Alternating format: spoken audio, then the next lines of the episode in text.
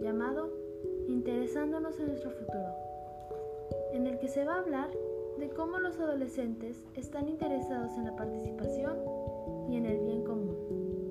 Sin más, empecemos. Primero que todo, hay que dejar en claro la definición de participación. A veces, la participación simplemente se entiende como poder hablar, pero en realidad participar es intervenir, incidir, construir con los jóvenes, desde nuestra experiencia y necesidades. También hay distintos niveles de participación. Lo más importante es participar efectivamente en la toma de decisiones. Se puede participar en una actividad, en una consulta, pero lo más relevante es en lo que estamos ayudando a mejorar, la evaluación de políticas públicas, en especial las que tienen que ver con los adolescentes. De esto nos brincamos a cómo los jóvenes se comportan y cómo han cambiado.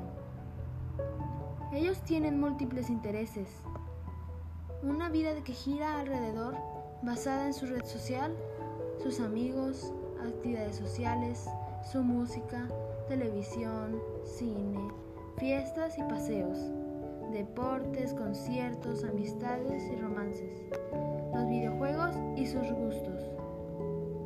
También tienen acceso a conocimientos e informaciones.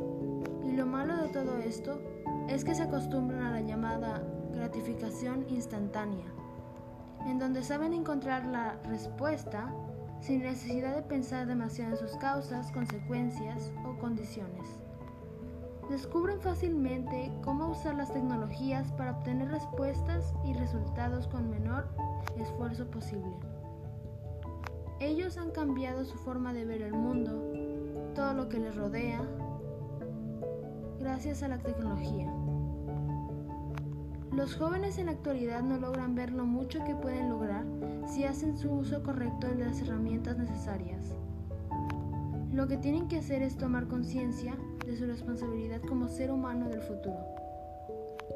Aunque con frecuencia se piensa que un joven no puede opinar sobre los problemas fundamentales y trascendentales de la sociedad y se le niega la oportunidad de expresar sus ideas renovantes, quizás sin experiencias, es cierto, pero que constituyen nobles fragancias del entusiasmo juvenil. A menudo los jóvenes son excluidos o pasan por alto como candidatos políticos. La política suele considerarse como un espacio para hombres con experiencia política y aunque a menudo las mujeres están en desventaja para acumular experiencia para presentarse a la presidencia. Los jóvenes son sistemáticamente marginados debido a su corta edad, oportunidades limitadas o supuesta falta de experiencia.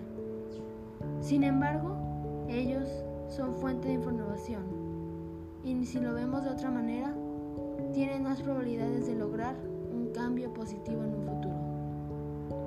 Con esto acabamos el podcast. Buenos días y me despido.